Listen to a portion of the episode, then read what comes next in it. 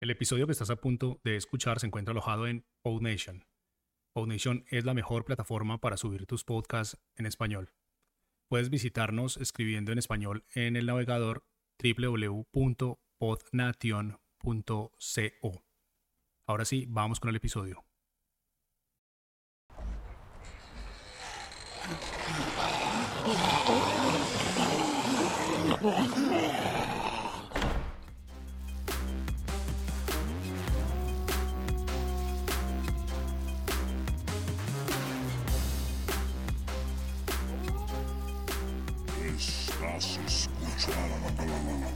A los zombies, el podcast en el que vamos por tu cerebro.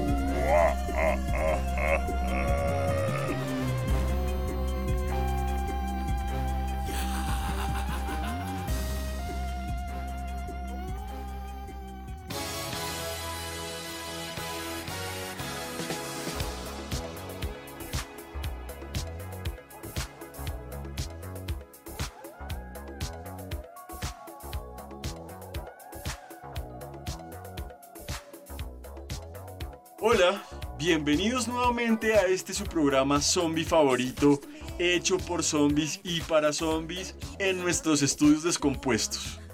Mi nombre es Jerónimo Rico y como siempre estoy feliz de estar de nuevo con todos y todas las zombies que nos escuchan. Un saludo para todos aquellos que nos están siguiendo fielmente y les cuento, este es el último capítulo de esta temporada. Pero no se preocupen, vamos a seguir con muchos más. Estamos preparando una siguiente temporada cargadita de Cerebros. En este capítulo estamos nuevamente con Michael, mi gran amigo, Michael Zombie. Gracias, bro, por estar aquí una vez más y esperemos que se siga repitiendo. Hola Jero, muy feliz de estar acá de nuevo, más zombie que nunca. El día de hoy vamos a continuar hablando de los zombies digitales, estas nuevas criaturas en las que posiblemente nos hayamos convertido. Porque estamos seguros de que este tema de los zombies, además de ser fascinante, introduce una reflexión, digamos, oportuna sobre nuestro contexto actual y sobre cómo posiblemente hemos sido zombificados sin que nos diéramos cuenta. Eh, y Jero, sobre todo porque precisamente cuando exploramos y reflexionamos sobre el origen de los zombies, nos dimos cuenta de que no necesariamente se trata o se trataba de muertos vivientes, ¿verdad?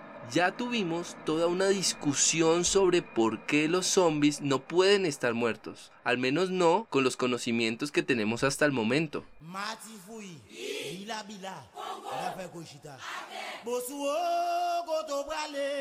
Les recuerdo que al parecer los zombies originalmente estaban vivos y eran esclavizados por personas inescrupulosas que los drogaban, los maltrataban, los tramaban y en últimas terminaban llevándoselos a cultivos de azúcar y tabaco. Si no saben bien de qué estoy hablando, les recomiendo por supuesto nuestro primer capítulo en donde abordamos a profundidad el tema. Sí, y además, como muy bien señalaste en el primer capítulo de este programa, eh, estos primeros zombies se dividían en dos. Grand Bonange, que son los cuerpos sin alma que más identificamos con los zombies. Pero también están los T-Bonange, que eran las almas esclavas de estos seres. Esos T-Bonange habitaban, como hemos mencionado, en una especie de tarros o recipientes, que eran guardados por el hechicero que los zombificaba. Entonces, es algo muy loco que justamente esto sirva de metáfora frente a lo que está pasando actualmente con nosotros en esta nueva zombificación digital de la que hablamos anteriormente.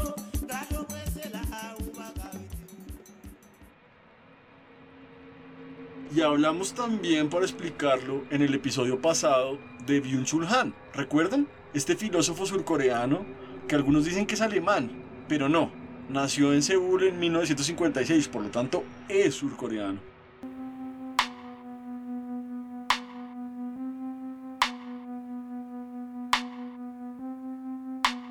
Pues justamente este autor estrenó Michael su último libro el año pasado, que se llama No Cosas, y resulta muy interesante para comprender un poco este fenómeno.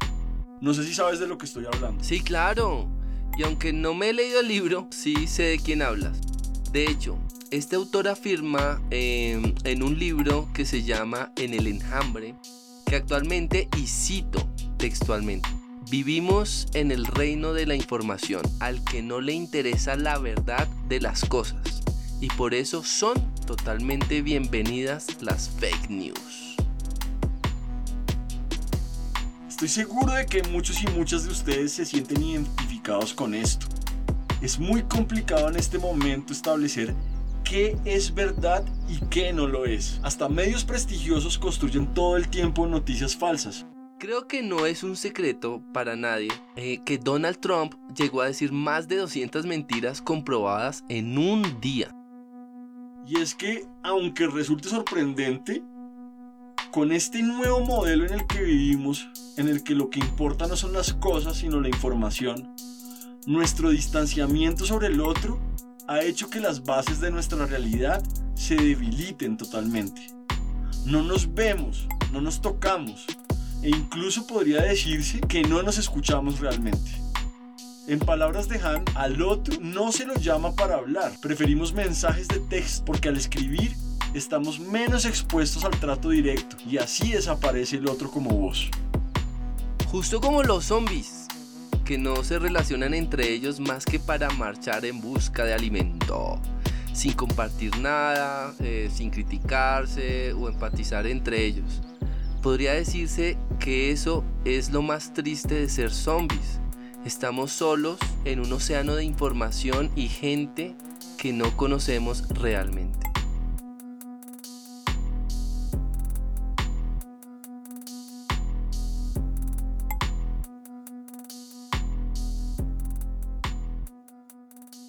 Y pues llegados a este punto, y como empezamos a mencionar en el episodio pasado, para Byung-Chul Han esto tiene que ver con la transición que atravesamos entre el gobierno biopolítico y el gobierno psicopolítico. Para explicar esto en términos muy sencillos, se trata de que en la antigüedad el poder se ejercía sobre el cuerpo de las personas, a través de la violencia sobre todo, y se obligaba a las personas a producir eh, en determinados espacios. Eh, se castigaba y vigilaba sus cuerpos y en última se formaban y educaban a las personas sobre un principio de deber ser, algo que llegaría hasta el final de la era industrial y la entrada del Internet y la revolución digital. Algo así como cuando nuestros papás nos decían, Juanito, Maikito, cuando grande tienes que ser abogado, tienes que ser hombre, tienes que no llorar. Sí, sí. O, o, en que no me dejara el pelo largo. Pero ya ves, ahora soy todo un mechudo científico. claro. Pero piensen ahora en lo diferente que esto es hoy en día. Actualmente, el neoliberalismo como sistema económico y de poder no necesita oprimir las libertades individuales, como era eh, en antigüedad. Por el contrario, busca expandirlas o crear la ilusión de que las expande.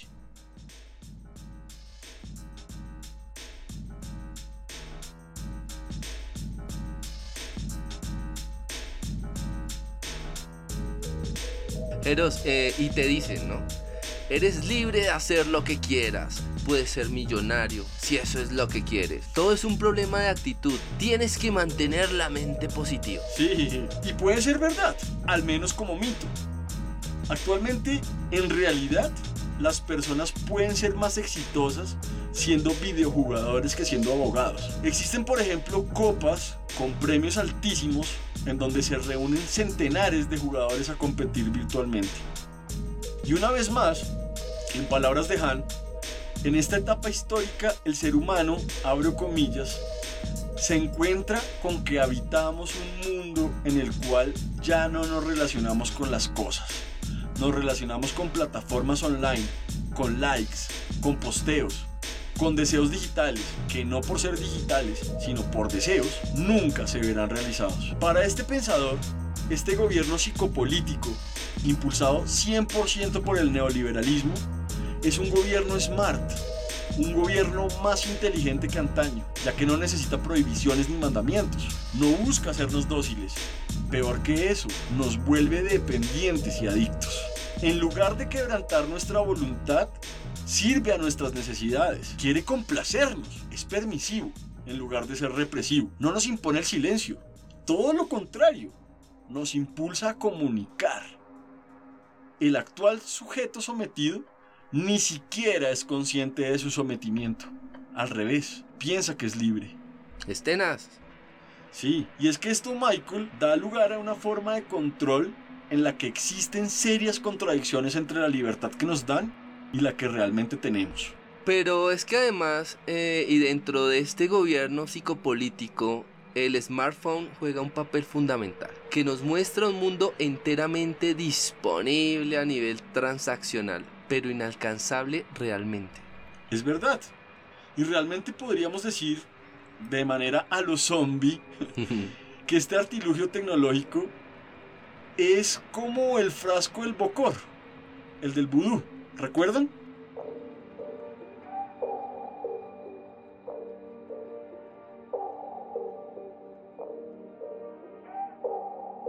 Donde estos hechiceros metían el alma de los zombies, eso que mencionaba Michael. Este recipiente en donde depositamos todas nuestras experiencias nos controla. No lo controlamos realmente. Este dispositivo nos vigila, nos somete a su experiencia, nos recomienda y aconseja solo lo que quiere que conozcamos. Y de esta forma nos blinda hacia el otro. Y Facebook, Google, Twitter son nuevos señores feudales.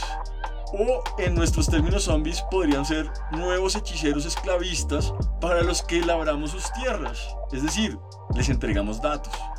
Nos hace sentir libres, mientras que estamos totalmente vigilados y controlados y nos dominan finalmente, cuando hacen coincidir esta dominación con la idea de libertad que nos venden. Uf. Algo de Gran Hermano, Orson Welles, una gran cantidad de cosas se mezclan acá. Creo que esto plantea un nuevo estado de dependencia, valga decir, de drogadicción. Ya no con tetradotoxina, sino con los contenidos. Totalmente. Nos volvemos esclavos porque somos adictos a la libertad que nos ofrecen.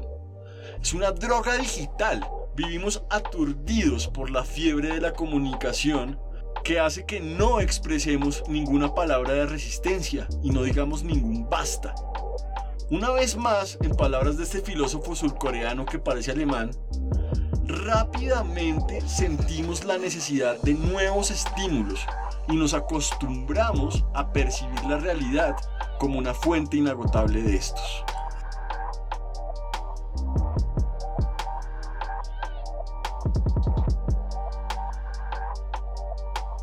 Eh, Jeritos, pero además de esto, este nuevo tipo de gobierno lleva a otro problema.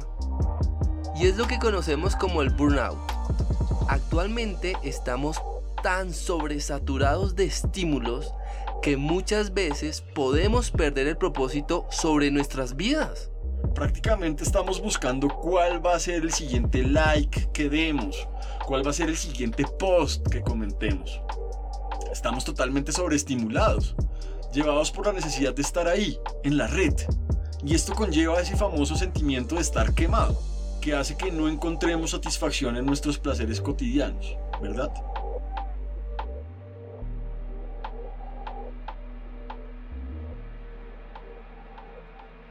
Este síndrome de burnout puntualmente, y abro comillas, hace referencia a la cronificación del estrés laboral. Este se manifiesta a través de un estado de agotamiento físico y mental que se prolonga en el tiempo y llega a alterar la personalidad y autoestima del trabajador.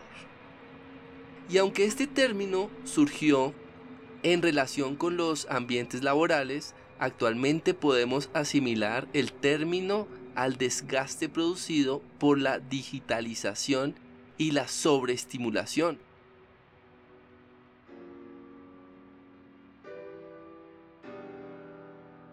Lo que produce individuos con marcadas tendencias de agotamiento físico y mental generalizado. Entonces se sufre de una pérdida de energía en todos los niveles de salud. Como por ejemplo, fatiga crónica, aumento de peso, eh, o bien pérdida de apetito. Pero también puede reflejarse en la aparición de alteraciones psicosomáticas como dolores musculares, migrañas, eh, problemas gastrointestinales, el estrés y la ansiedad, la depresión y el insomnio. Y en el caso de las mujeres, desregulación del ciclo menstrual.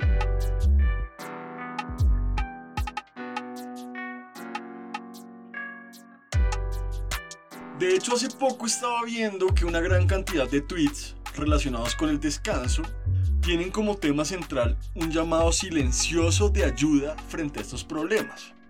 Algo que es muy significativo y que puede ejemplificar este desgaste del que estás hablando, Michael. Otro de los síntomas del burnout es la despersonalización y el cinismo. ¿Cómo así?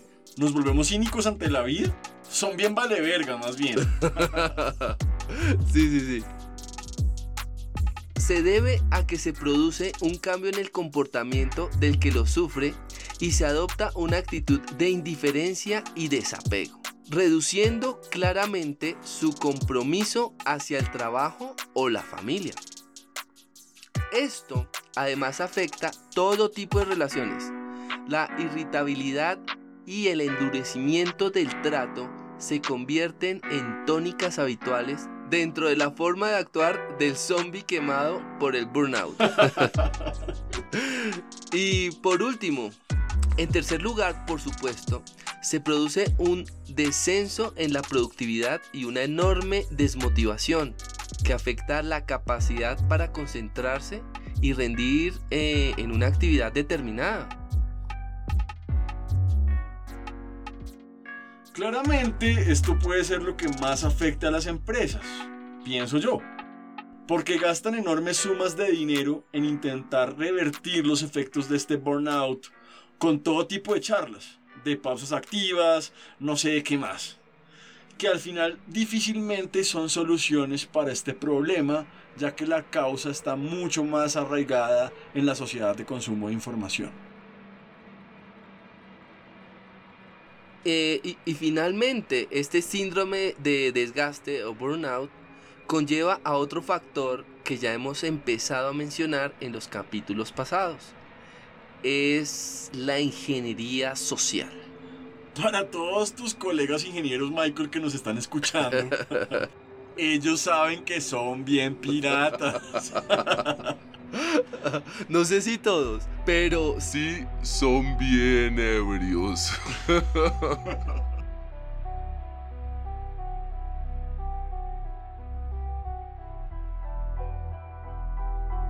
Eh, resulta que la ingeniería social, que es un concepto que viene de la programación de sistemas, refiere a un conjunto de técnicas que pueden usar ciertas personas para obtener información acceso o permisos en sistemas de información. Es decir, en palabras más sencillas, es un tipo de hacking que busca conseguir información de personas sin su consentimiento y que se sustenta en un sencillo principio. El usuario es el eslabón más débil de la cadena. Y es que el burnout, como ya vimos, genera un tipo de disposición anímica que vuelve a las personas más susceptibles a ser engañadas por buscar satisfacer sus deseos de consumo. Entonces, seguro que ustedes saben de casos de estafas electrónicas en donde les proponen comprar un producto a un precio demasiado bajo para ser real. Pero la gente que cae en estas tramas entrega su información e incluso desembolsan dinero.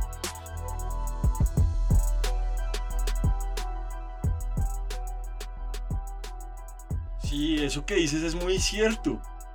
Y pueden llegar a ser casos de estafa por redes sociales, en las que se les promete a los usuarios que van a ser independientes y que van a ganar dinero más fácilmente. Muchas veces terminan siendo complicados esquemas piramidales que arruinan a aquellos zombies sin conciencia.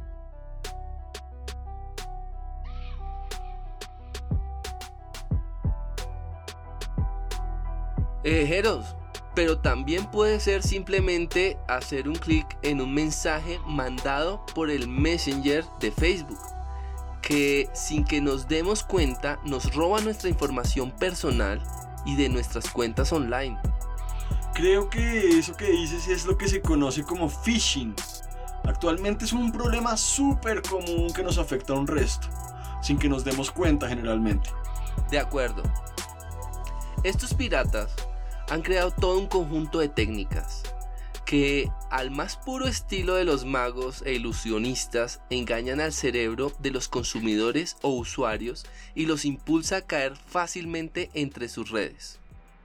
Por ejemplo, hay una técnica que se llama exploit de familiaridad y en esta táctica el atacante aprovecha la confianza que la gente tiene en sus amigos y familiares haciéndose pasar por cualquiera de ellos. Sí, pensemos por ejemplo, se me ocurre en cuando un conocido llega a una fiesta con uno de sus amigos, ¿no?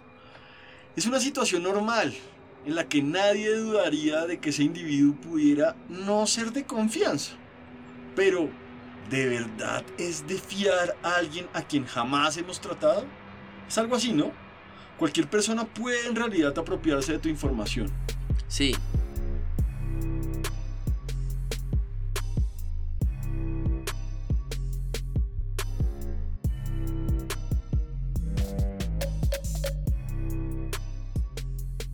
Otra estrategia que funciona es crear una situación hostil. ¿Cómo así? Pues Jeros, resulta que el ser humano siempre procura alejarse de aquellos que parecen estar locos o enojados. O en todo caso, salir de su camino lo antes posible. Por ejemplo, crear una situación hostil justo antes de un punto de control en el que hay vigilantes provoca el suficiente estrés para no revisar al sospechoso o para no tener que responder sus preguntas. Esto ocurre a menudo en el Transmilenio. Sí, y es muy loco realmente. O sea que un vigilante en una situación de estrés puede ser susceptible a manipulación. Hmm. Pero mejor dejemos ahí, no estresemos a nuestros vigilantes. un saludo al algoritmo en todas nuestras plataformas. Ya saben, estamos como arroba a los zombies.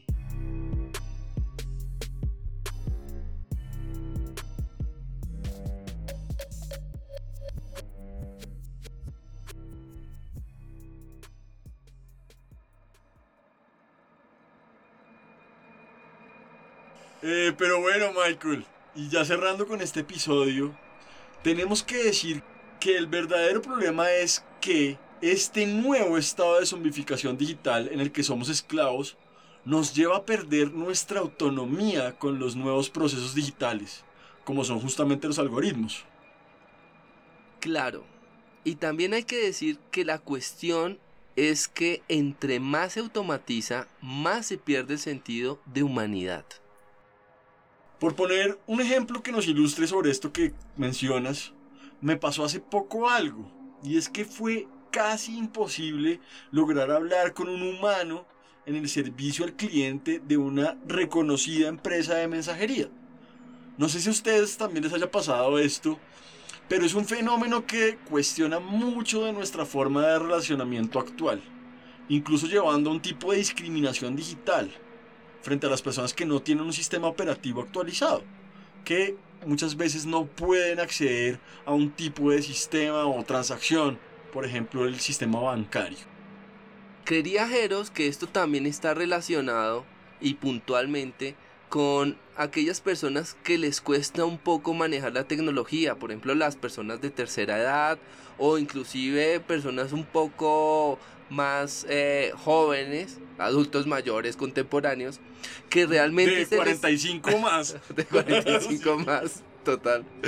Que pronto encuentran eh, un, acceso limitado a esta tecnología, a su manejo, al entendimiento de la operación y bueno, entonces no van a poder precisamente acceder a esos servicios que nos ofrece este mundo digital.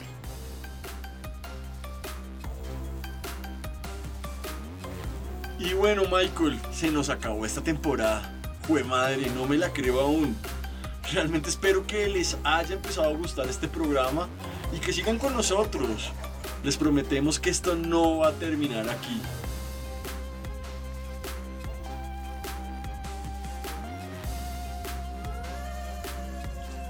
Pero zombies. Sí, esto apenas empieza.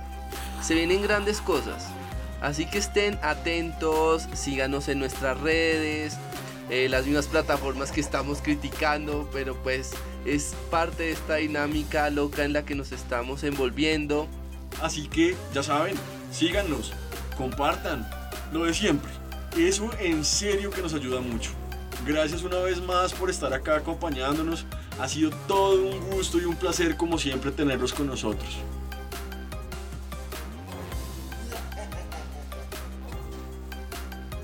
Un abrazo muy grande. Por favor, déjenos saber en nuestras redes qué han pensado de este programa y qué temas relacionados con los zombies les gustaría que tratáramos.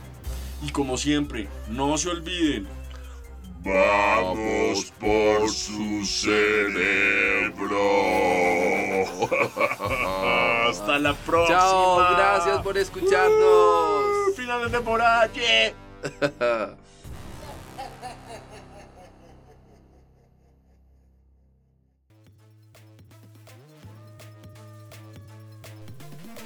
Estás escuchando los bloopers de A los Zombie, en donde simplemente nos cagamos de la risa.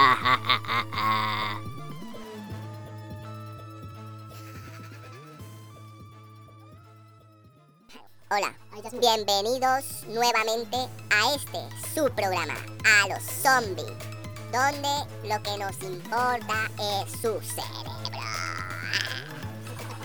Uf, creo que esto plantea un nuevo estado de dependencia, valga decir de drogadicción, ya no con tetradoxina, jeje, ya no con tetradoxina, sino con los contenidos.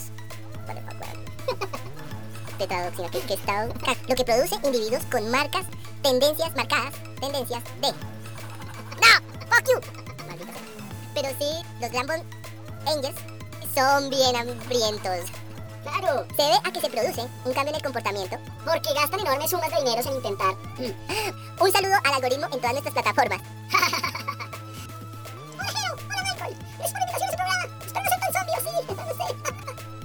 Y como siempre, estoy feliz de estar de nuevo. Ahora son bien políticos. Ahora son bien políticos, sí.